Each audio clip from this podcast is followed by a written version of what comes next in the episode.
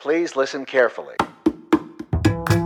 Oi, eu sou Guilherme Lugulo e esse é o podcast Eu Ator. Malabares, né? Oi! É esse fogo aqui. É isso, você vai minguando, vai se achando uma merda, aí fudeu. Bom, que maravilha. Olha, já- já né? assim nessa coisa, nesse papo meio vai, não vai, estamos aqui falando. Então, é, é, para mim é um prazer enorme Imagina, estar aqui com você, prazer é porque né, eu tenho um respeito e um carinho e uma admiração. E aí eu queria começar é, meio que perguntando é, essa história de você jovem, né, Uhum. em Santos, é, começa a fazer teatro e aí começa a ir para São Paulo assistir peças de teatro. Como é que é isso? Um menino de 14 anos que sai de Santos, pega um ônibus e vai para São Paulo assistir teatro. Foi muito maluco, assim, eu sempre eu acho, assim, se tem uma coisa que eu, que eu digo na vida, que eu sempre tive essa certeza que eu queria ser ator, assim.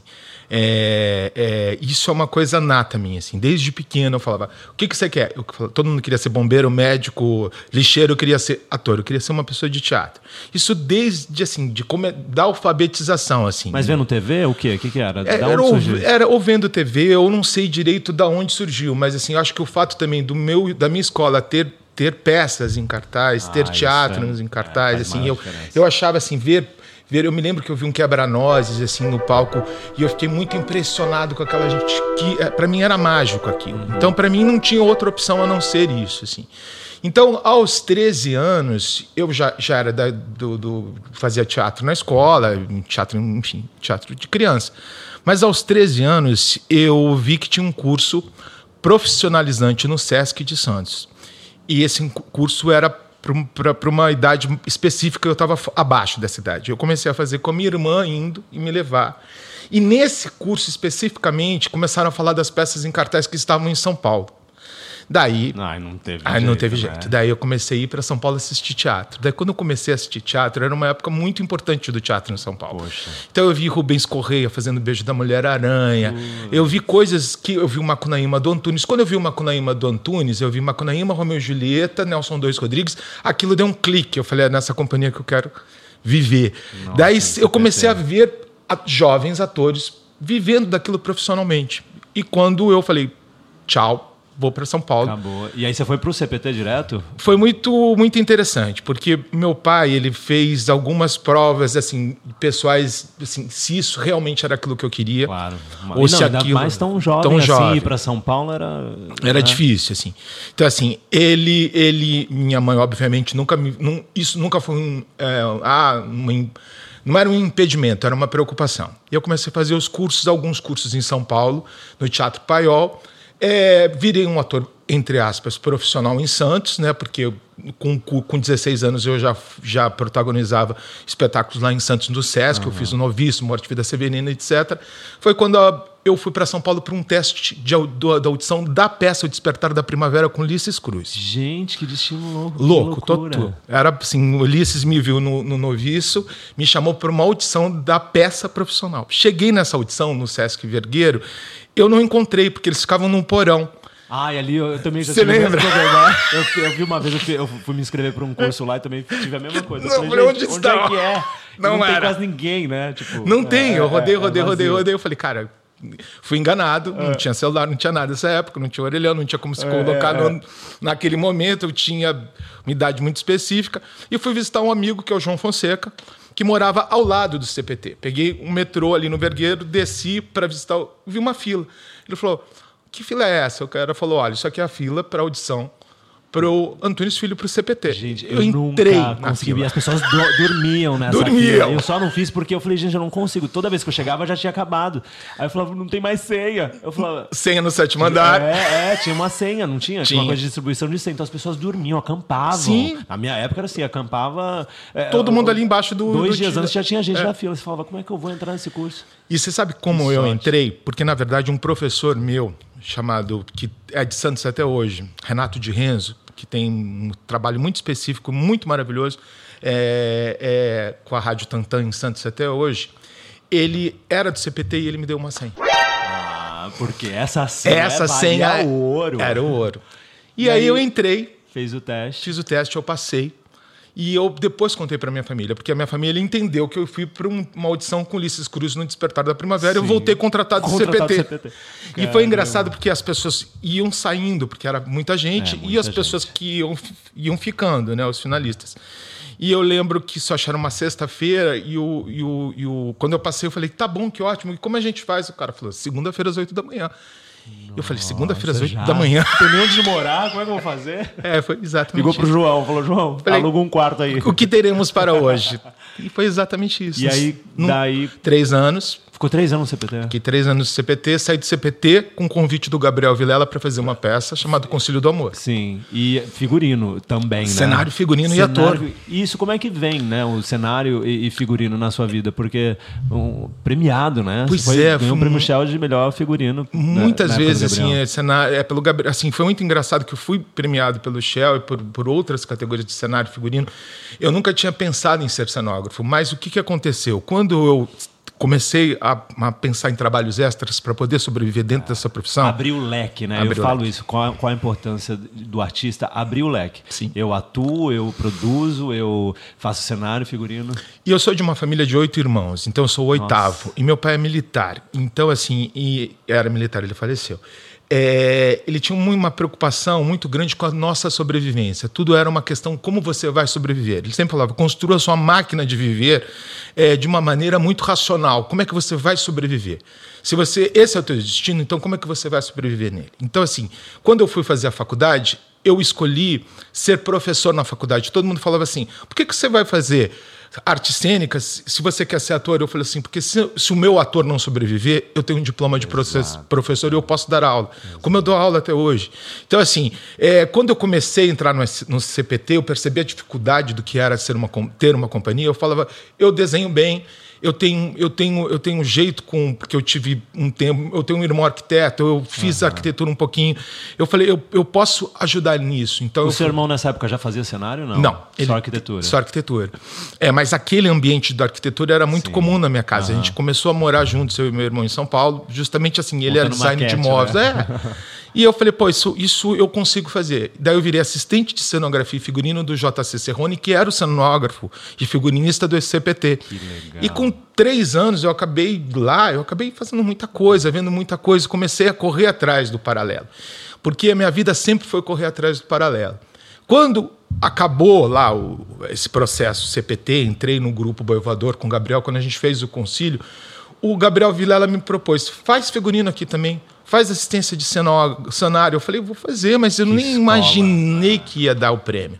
Daí quando pintou o prêmio, o prêmio te dá uma autoestima, assim, É, né? fala. Falei, tô, tô fazendo a coisa certa, Tô né? fazendo Reconhecimento, é. né? Eu fazia como ator, fazia como cenógrafo, fazia como figurinista, pintou o prêmio e daí pintou um teste para Globo e eu vim para o Rio de Janeiro fazer, uma Fazer novela uma novela. com Denis Carvalho chamada Mico Preto falei, eu vou ficar aqui um ano e vou voltar, tô aqui até hoje. Até hoje. Mas assim, essa coisa do, do, do, do cenário, figurino, eu acho que também te deu uma, uma, uma, uma outra bagagem, né? Essa coisa da companhia de você fazer um pouco de tudo, você como ator deve ter amadurecido muito também, né? É muito incrível assim que hoje eu, eu- a minha escola sempre foi tentar aprender tudo a respeito do teatro, tudo. Para mim nada que que, que, que que tenha dentro do palco, eu não, hoje em dia eu não tenho um certo domínio. Eu conheço, eu sei como fazer som com luz, eu sei como fazer cenário, eu sei como fazer figurino. Eu virei um diretor e um diretor de arte junto.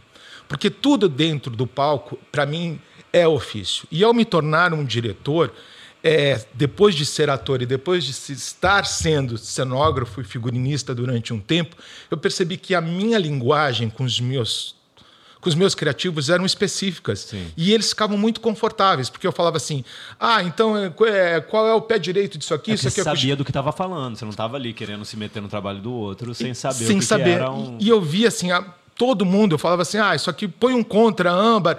Ah, não, pega isso, isso aqui é godeu enviesado. Daí as pessoas começaram. O respeito, né? Exatamente. Porque você sabe do que está falando, está... E isso me deu muita, muito lastro, sabe? E eu acho que isso me deu a vontade de ter a companhia, de ter a MB. Isso me deu a vontade de participar de todo o processo. Porque eu acho que eu acabei me tornando, acho que eu comecei nesse ofício como ator, depois eu me tornei cenógrafo, figurinista, depois eu me tornei autor, depois eu me tornei diretor de arte, depois eu me tornei dono da minha produtora. Isso então, é muito legal. Foram, foram Camadas. camadas. né? É, é. Então a, a- a produtora ou a dupla hoje em dia a produtora ela é mais jovem, mas a dupla ela tem ela tem 30 anos e a dupla começou muito pequena. E foi trabalhando junto, né? Trabalhando Vocês junto. trabalhando juntos, como é que surgiu isso, essa, essa, esse, gente- esse encontro? A gente tinha uma a gente começou teve uma na verdade eu fui fazer a novela conheci o Cláudio é, ele fazia uma peça com o Ítalo Rossi chamada Um e Outro eu adorava o Ítalo o Cláudio cantava e tocava e a gente sempre saía essa peça era a direção do Miguel Falabella que fazia a novela comigo a gente sempre saía os quatro e a gente via que a gente falava de musical o tempo inteiro na mesa e os outros, o Miguel também falava, o Ítalo também falava, mas o nosso assunto, ele era específico. A gente falava Era de, de musical. Sendo que a gente falava de musical de lugares específicos. Eu ficava falando, ah, a direção de arte do West Side Story, toda roxa, toda laranja, aqueles vermelhos. E ele falava a música do Bernstein. Então a gente tinha lugares distintos dentro do musical. Eu sempre achava, eu sempre via a direção, a direção de arte, as cores, o número, a- e o Claudio sempre via a canção. Sempre. Então eu acho que a nossa dupla, ela é coesa, porque nós atuamos em, É, em lugares opostos. Vocês somam juntos, Som. né? Porque no Rio de Janeiro, no momento, tinha o Besterol, que era muito forte, Sim. que era um movimento muito forte, muito interessante, muito divertido, muito forte. Tinha os monólogos, que era um movimento também que estava uma época muito difícil, era o auge do plano Collor, é, todo mundo ferrado, então eram monólogos e comédia. A gente tinha uma brincadeira, ligava para o teatro e falava assim: ah, que comédia está passando aí? Que monólogo está passando aí? Porque era comédia Era e monólogo. E quando a gente começou, a gente começou em bares, né? Eu e Cláudio e Cláudia, é, eles cantando coisas específicas, já pequenas versões do Cláudio. E quando a gente fez o Hello Gershwin, a gente fazia segundas e terças no Ipanema, não ia ninguém. Nenhuma pessoa. Ninguém. Jura? Tipo, a gente catava pessoas para assistir, assim, porque não tinha esse público. Eles não tinham. Eram Cláudio e Cláudia cantando versões do Gershwin. Olha como a gente era maluco, gente. Gershwin, né? Tipo, não é nenhum repertório tão Não. fácil assim que as pessoas sabem. Ah, tá, é Chico Buarque. Não, é Gershwin. Era Gershwin. Desafiador. Porque a gente sempre fala, a gente começou muito jovem e a nossa leviandade nos levou a essas coisas. Porque se você pensar hoje, hoje eu tenho 52, a gente começou com isso com 22. Eu tinha 22 e o Cláudio 25. A gente fala assim, cara, a gente era muito maluco. Porque como é que Muito você corajosos. E muito corajosos, mas né? isso só a leviandade da idade te dá. A juventude, o sonho te dá. E eu lembro que no meio dessa confusão toda de fazer segundas e terças no Ipanema, foi um crítico, que era é, o João Máximo, escreveu uma crítica dizendo que nascia uma coisa nova ali.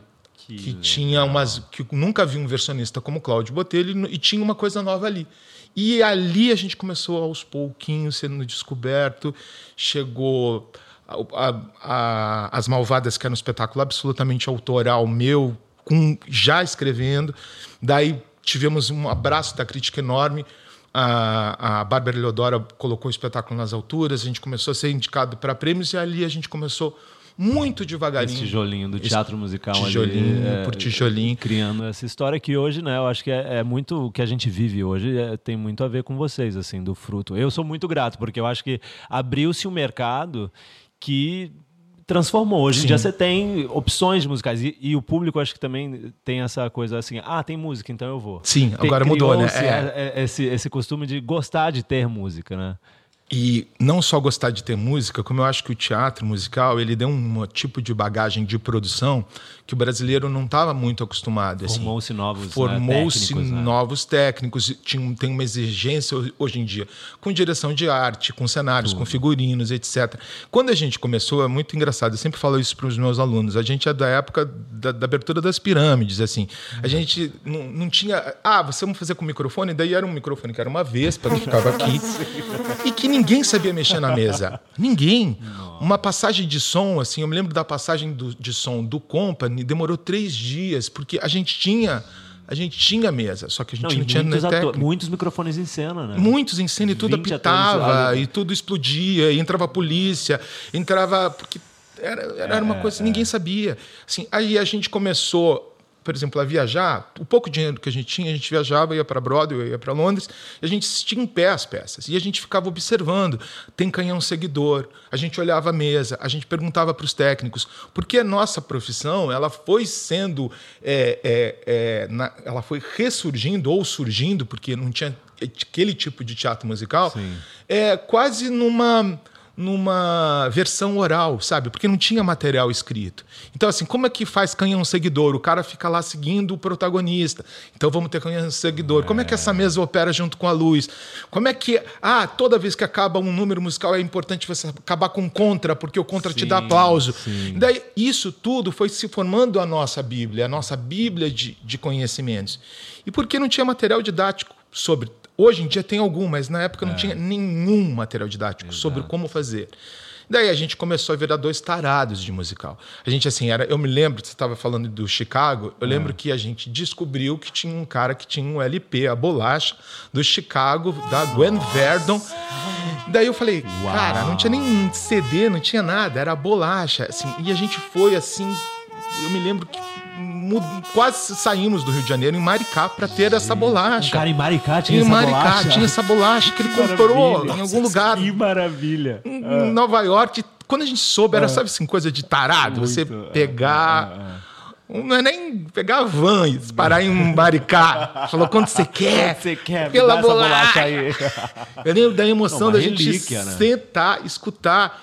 Porque não tinha tido ainda nem, nem o filme, nem nada. Era escutar a Gwen Verdon você falou, meu Deus. Gente, é escutar é. Chita Não, Rivera, meu Deus. É. Pela, pela série da Fox, né? Verdon e, e Fosse, eu fiquei. Impressionante, né? Porque eu não sabia muito assim da história. E ver, a Sim. mesma Verdon não sabia da história dela. Sim. Então, ver o que essa mulher passou e como ela. Eles eram uma dupla ali. Sim. Era uma dupla. era- E- eles somavam demais, né? E é muito bonito que a série fez por ela, porque lá em Nova York as pessoas são idolatram ela, mas Sim. o mundo O mundo não conhecia. Não conhecia é. Porque- E Michelle Williams faz Nossa, de uma maneira tão. Tanto impressionante. que ela ganhou agora, foi, Sim. o, foi o, o, o Emmy. Ela ganhou o Emmy de melhor atriz pela Claro. série, porque realmente é um trabalho. Os dois estão incríveis Ela e faz você uma voz assim de fumante, fuma muito, né? Ela tem uma voz impressionante. e ela, é- ela é super frágil e ela fica igual fisicamente. Exato. Aquele momento de, de, de Chicago mesmo, Sim. que tá a Tita Rivera e ela, que ele fala, tipo, né, que, que aquele número final, não, vamos pôr as duas. E ela fala, não, mas é o meu momento, É. tipo, é o tanto que ela lutou, é uma briga constante. Não, é de- muito lindo. É, muito eu lindo. fiquei apaixonado vendo aquilo. Não, é muito impressionante que a gente fez Pippin juntos e tem o segundo ou terceiro capítulo que é, É, sobre a não, criação do vi, Pippin. falei, É possível, que- Agora que eu fui ver, eu fui passando, porque eu fiz Chicago, e depois tem a coisa do Pippin.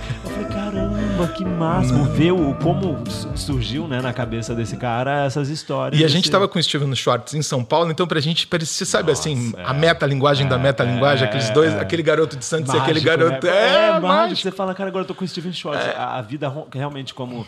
Eu acho que é muito isso, né? Do acreditar, Sim. né? Você, enquanto artista, é, é falar assim, não, eu quero isso, a minha meta é essa. E essa paixão, acho que te levou a concretizar tudo que você concretizou, né? É, e eu acho que o importante da paixão é que ela é renovável, sabe? Assim, a gente, porque quando a gente fala, e por isso que eu, eu, eu pergunto para os meus alunos sempre isso. Eu falei, até onde vocês iriam por essa profissão?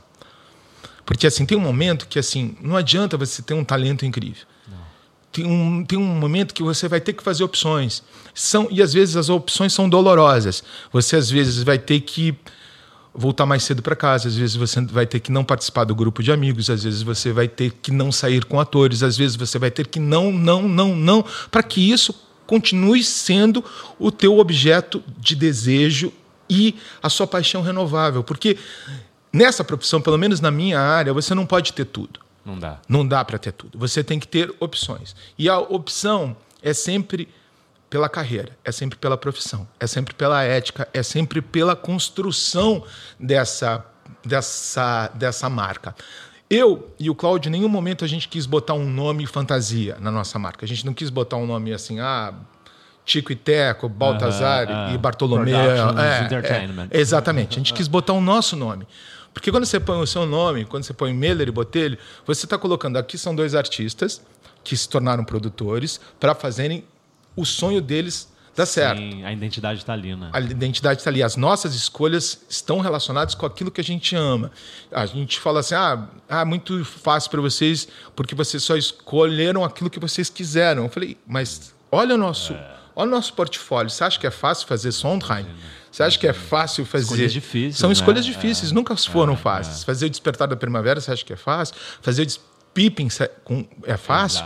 É, é, são, são, hoje em dia, são 49 espetáculos no repertório Caramba. que você olha, todos os 49 eles têm uma identidade muito forte com aquilo que a gente. Não, e mexeu com uma acredita. parte da sua vida, né? Sim. Aquele momento da sua vida você estava vivendo aquilo e o que é, é, reverbera na sua vida, né? Aquele espetáculo, porque eu, eu sinto muito isso, assim, Sim. dependendo do, do- do personagem que eu tô fazendo. Sim. Como me- eu lembro na época do West Side Story, a, a coisa do, do- desse estupro coletivo que acontece, para mim, eu, me mexeu de uma maneira que é isso. Cada espetáculo tem uma história, Sim. né? Cada espetáculo, por mais que seja musical, mas tem musicais e musicais. E- Eu acho que o que você fala é muito importante, até muito importante ser dito, porque se o, se o musical ou se a- o espetáculo que você não estiver fazendo, ele não for um reflexo na sua vida inteira e não te transformar, Tá ele, você está errado. Ele precisa ter, ser, ele precisa, você precisa transmutar ele, senão você está fazendo por outros objetivos, ou para ganhar dinheiro, ou para ganhar fama, ou para ganhar sucesso. Mas o espetáculo ele tem que passar por você. Assim, quando eu fiz o Hair, eu, eu, eu, eu quase eu descobri coisas que só o Hair poderia me dar o hinduísmo, a meditação, a yoga, é um certo desapego. Só o Hair poderia me dar. Quando você faz o Despertar da Primavera, você volta para o universo do Vedekind, você volta para o abuso, abuso é, é, infantil, a gente so- sobre essa autocracia. é, é, daí você começa a refletir isso no seu dia a dia. É. o que você quer dizer, sabe? Quando se você não tiver nada a dizer com aquele espetáculo, não faça, Não faça. Não fale, porque isso te muda fisicamente. Você você você vê mudanças no seu corpo, na sua voz, nas suas atitudes, porque você está colocando aquilo para dentro de você e transmutando aquilo em canção. Você é a favor da, da audição, do teste? Da- da- porque muitas vezes ou você convida, ou são poucas as vezes que você abriu testes né, para espetáculos seus. Eu acho que eu gosto das duas coisas, sabe? Assim, eu gosto das duas coisas. Eu gosto, por exemplo, nesse despertar é totalmente teste. Inclusive foi uma audição até até o João que tinha acabado de trabalhar comigo no Pippin audicionou. Sim, claro. É, tem espetáculos que eu acho que são específicos. Tem espetáculos que eu preciso de alguém ali dentro que eu tenha uma identidade rápida e que a pessoa às vezes vai mostrar como é que é o meu processo, porque ao longo desse processo eu criei um sistema um pouco de interpretação e um sistema de produção que às vezes quando você tem pessoas específicas que você já trabalhou, que você sabe que vai te garantir ali um um, um grau que você um re- precisa, e um é. grau de identidade também assim você precisa daquilo porque às vezes durante um processo de produzir dirigir às vezes por incrível que pareça as pessoas falam assim não você ficou super íntimo desse ator você trabalhou com ele quatro vezes eu falei não fiquei super íntimo porque às vezes durante um Ainda tem essa processo camada que eu não conheço. é, durante um processo, às vezes você está fazendo coisas, tem que fazer corridos, você tem que fazer. Eu, Você eu, não tá eu, ali intimamente não tá ali. ele. é. Exatamente, você tá Nem ali dá- vendo não ele, tempo, não dá né? É tempo. tanta coisa. E depois, os, os- antigamente, a gente tinha três meses, né?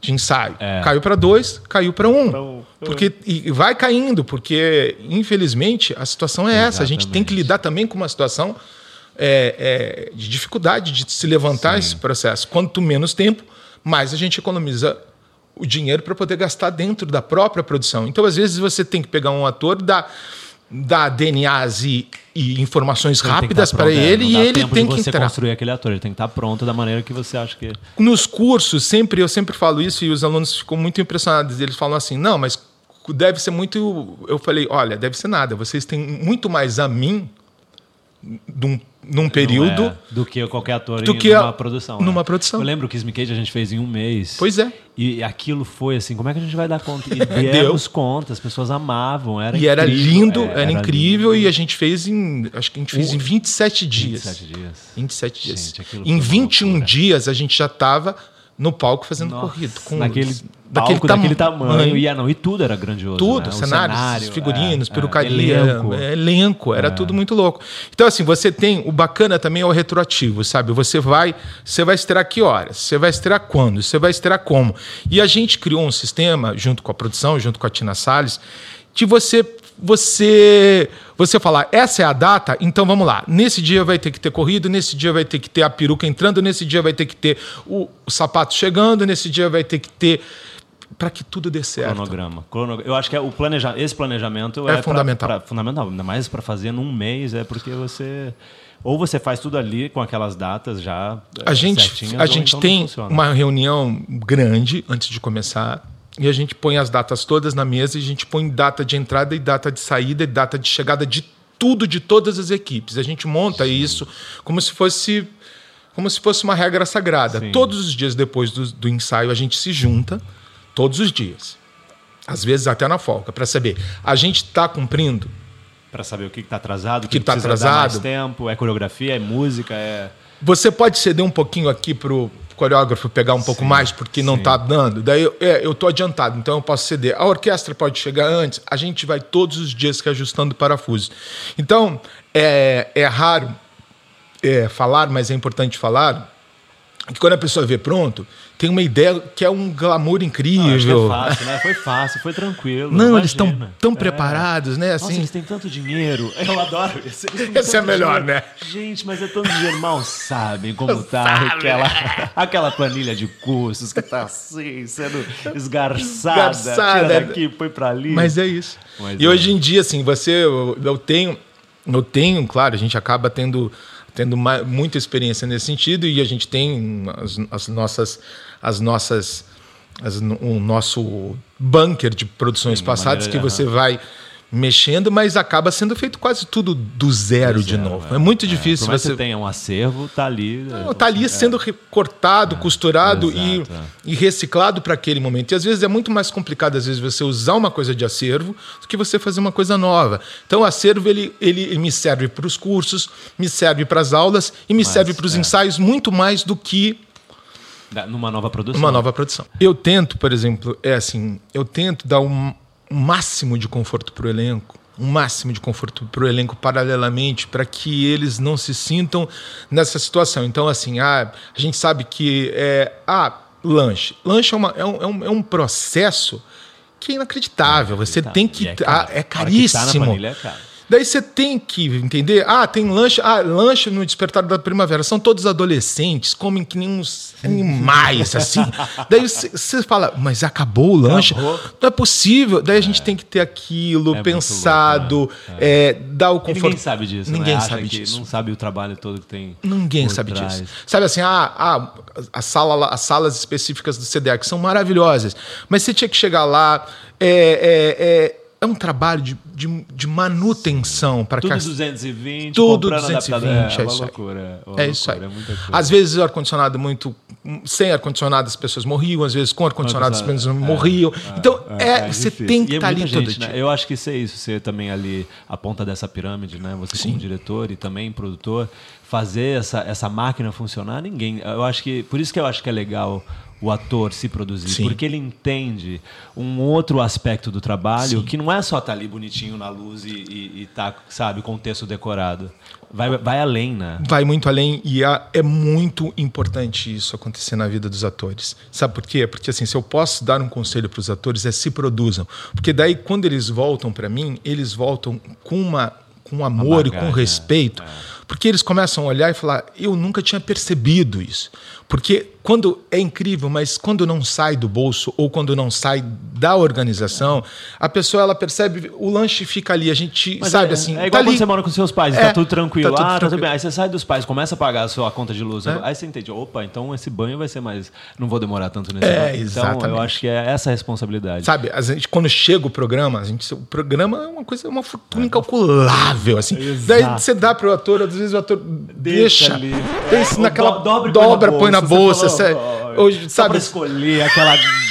pra pagar o design daquilo. Coisa inacreditável. A letra foi pensada, É. a foto foi pensada, a posição. Tudo é mandado pra fora, que tem uma pré-aprovação, É, que pior ainda quando tem isso, né? É. de- dessa coisa de, de ser uma coisa de fora, um musical. Com a gente fora, eles têm muita confiança, mas eu nunca deixei de mandar nada. Eles às vezes eles nem pedem. Quase a gente trabalhou com todos os escritórios gringos, todos. Acho que não teve nenhum que a gente não tenha trabalhado. Então assim, hoje em dia eu tenho um grau de confiança com eles muito fraterno assim. É, mas eu acho que se precaver é a melhor coisa que um produtor faz. Claro. Então eu sempre mandei tudo, mesmo É porque não coisa tem precisa. a prova eu ali, ó. aqui. Foi. Foi. Isso o que, que você eh, busca, assim, num ator novo que você vai escalar, você fala, ok, é, é, eu quero mais que você dê uma mensagem, assim, no sentido, para essas pessoas que estão começando e querem entrar nesse mercado de teatro musical.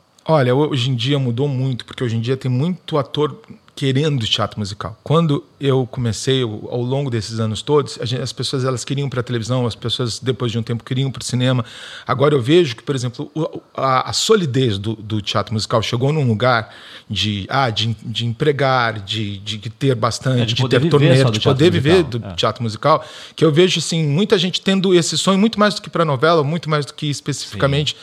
Mas o que eu vejo, por exemplo, assim, é que eles às vezes veem tudo de uma maneira um pouco rasa demais, sabe? Assim, às vezes aquilo é mais porque ele viu no YouTube, é uma montagem da Broadway ou, ou querem aquele musical que acabou de estrear e ganhou Tony, fala especificamente daquilo, é, e acho que assim perdem muito tempo é, é, é, em no superficial da coisa. No, no- quem fez aquele papel na Broadway? Quem é a melhor Elfaba? Quem é a melhor Glinda? Quem vai entrar no Dear Evan Hansen? Quem é quem a, quem vocês preferem da Waiters? Quem é, e não percebem que essa profissão ela começou é, numa junção de opereta, é, de teatro, de extravaganza, de revista, que começou em 1893 numa cidade que assim que essa profissão ela teve tantas coisas importantes na Broadway, que tiveram tantos nomes importantes, que teve tantos recomeços. Essa profissão ela foi, ela começou de um jeito, ela foi se transformando até a dramaturgia chegar no mesmo nível da canção, ao mesmo nível da história, é, que a canção contasse uma história. Tem tantos compositores importantes, é, tem cinco dos maiores, como Richard Rogers e o Oscar Hammerstein, o Sondheim, que é uma, é uma outra coisa, o Gershwin, Cole Porter. São, e às vezes eu vejo que eles ficam é, do range para frente, sabe? E assim, tem que ter o range para trás, você Pra tem que entender a saber. história. É, o teatro, a primeira coisa que você estuda é é a história do teatro, onde o teatro começou. E teatro musical não poderia ser diferente. E eu né? fico muito assim, às vezes, se eu monto um curso, falo da audição à estre- à estreia e eu dou um curso de audição, eles aparecem todos. Se eu dou um curso História do Teatro Musical, não tem um Não ator. ninguém. Que loucura. né? Não tem um ator. Eu já dei esse curso duas vezes na Casa do Saber, não tinha um ator. E assim, dos cursos mais importantes que eu. Claro, tinha Totia, Meirelles, É, tinha os. eu até eu fui, né? Eu Você fui, né? foi um fui, dia, fui né? um dia nesse curso. É, é, assim, a gente tinha participações especiais incríveis, mas no- se eu falo da audição à estreia, todos aparecem. Todos aparecem. Porque eles estão saber, é. focados na No audição. seu próximo trabalho. No No meu que, próximo. que eu posso entrar? Esse aí. É, qual o próximo trabalho que eu vou fazer Então, o que eu, o meu conselho para os atores é não sejam superficiais. Não a- encarem, não, não, não acreditem que o musical é uma coisa superficial, porque algum dia falaram que o musical é superficial, ele não é superficial. O musical ele só é um teatro que tem músicas e as canções elas avançam a história, elas são os personagens são tão profundos é quanto raso, é, não pode ser raso. E o ator de musical, ele tem que ser um ator preparado para o ofício. Então, um ator de musical não adianta achar que, ah, eu canto. Não, você tem que cantar, mas você tem que cuidar do seu material. Não é só a voz. é só você a tem, voz. tem que cuidar do seu material físico, você tem que manter a sua integridade. É porque às vezes você faz oito sessões por semana, sete sessões por semana. Então você tem que. Você tem que ter um pouco de desapego é, com a sua vida pessoal. Isso pode ser muito louco, eu tô te falando, mas assim, não dá. Mas é, não dá pra você fazer Não dá. quatro sessões ou duas sessões no sábado e na sexta-feira encher a cara. Não dá. e- é. Não dá, não dá para você ter a rodinha de amigos, não dá para você ter a rodinha do elenco. E assim, eu sempre falo isso para os atores. Eu falei assim, cara, vocês queriam tanto isso, né? Vocês queriam tanto estar no Despertar, vocês queriam tanto estar na MB, vocês queriam tanto estar nesse sonho, e agora vocês querem ter esse sonho mais outro. É. Não dá para você ter esse sonho mais outro. Não dá para você. Claro que tem a folga, Não, mas claro ter que a tem os dias, tem mas que tem que ter Teatro musical é disciplina. É abrir mão da, do- do- da saída, é, É. descansar a voz, porque é exatamente isso. É, é um material ali, é o seu material de trabalho, a voz. E se às vezes você chega, por exemplo, num processo de ensaio, né? O processo de ensaio é muito esgotante, é muito mais esgotante o processo de ensaio às vezes do que o processo de você depois entra em cartaz, você tem os dias específicos, sim. sua vida volta ao normal, você volta, mas você tem que manter nas aulas, você, mas sua vida entra em normal. Agora o processo de ensaio, às vezes a pessoa ela fica tão excitada com o processo de ensaio, ela quer conhecer tantas pessoas, ela quer estar tão junto o É. tempo inteiro que ela chega no ensaio, ela tá cansada. Daí você chega no ensaio, tem uns mortos, assim, deitados, assim, tipo, nebulizando. Eu falei, vocês estão cansados no começo? É, é sério? Uma são, semana? é, são duas horas da tarde, vocês já estão cansados? Eu falei, então tem alguma coisa errada no pós. pós-ensaio. Porque daí o pós-ensaio, às vezes você tem que abrir mão e falar, tchau, gente, vou para casa. Tem que estudar, tem, Tem que que lembrar, estudar. saber a fala para próximo, pro próximo Tem dia. que se preparar, tem que estar se escutando, tem que estar dormindo, porque voz também é sono. É sono. Integridade física tudo também é é sono. sono. Voz é sono. Voz é sono e hidratação. Então, assim, é, daí você vê exatamente os atores que estão fazendo isso e os atores que não estão fazendo isso. Agora, tem, lógico, atores mais resistentes que conseguem fazer tudo, chegam lá, mas também vão ali no limite É, do me enganando, entendeu? E tem atores que vão estar ali plenos e falou: esse é o meu momento de vida e eu vou agarrar esse momento de vida e vou viver o agora. Foco aqui, é. Eu acho que o conselho, eu já dei vários, mas eu acho que o conselho maior que eu faço é vivam o estado presente. Presente. Não pensem no futuro nem no passado. Estejam em situação presente. Estou dando essa entrevista para você, eu estou em situação presente, porque eu quero fazer isso ser o melhor. Então, às vezes, o que eu sinto nessa juventude ou nesses jovens atores é que eles têm muita dificuldade de encarar o momento presente. Tem, eu acho que tem essa coisa do Ansiedade do celular, futuro, né? ansiedade do futuro, essa coisa do multitelado, né? de você estar clicando, de você estar olhando para várias coisas e tem uma coisa ali, está escutando um podcast e tá. E tudo ao mesmo tempo que eu acho que para, não para o momento para falar Não vive o presente. não vive presente. Ou está numa uma, uma, uma- um estado negativo da saudade, que é o estado do passado. Ah, eu poderia ter ido melhor na minha cena. Ah, eu poderia ter cantado melhor. O Charles talvez não tenha gostado de mim. Uma ansiedade de futuro. Ai, será que eu vou pegar esse papel? Ai, será que eu estou fazendo bem? Daí eles ficam em duas situações, sendo que eu acho que se você Focar consegue... tudo ali ah, no Ali. agora, no melhor que eu vou fazer nessa apresentação Nesse- hoje. É. Naquele minuto vai ser a minha melhor nota. Naquele segundo vai ser meu átimo de melhor interpretação. Então eu acho que isso faz a diferença do intérprete. Quando ele está ali inteiro, para você estar inteiro em momento presente, você tá- tem que estar com tudo preparado, né? Preparado intelectualmente, Sim. estudado intelectualmente, entendido emocionalmente, né? É, é, preparado intelectualmente as notas, a limpeza corporal, as falas e emocionalmente tá, tá aberto para vir essas emoções para você poder brilhar no momento presente. Fiquem no agora sempre, porque o resto vai sair mais ou menos se vocês não não não apropri se apropriarem daquele momento presente.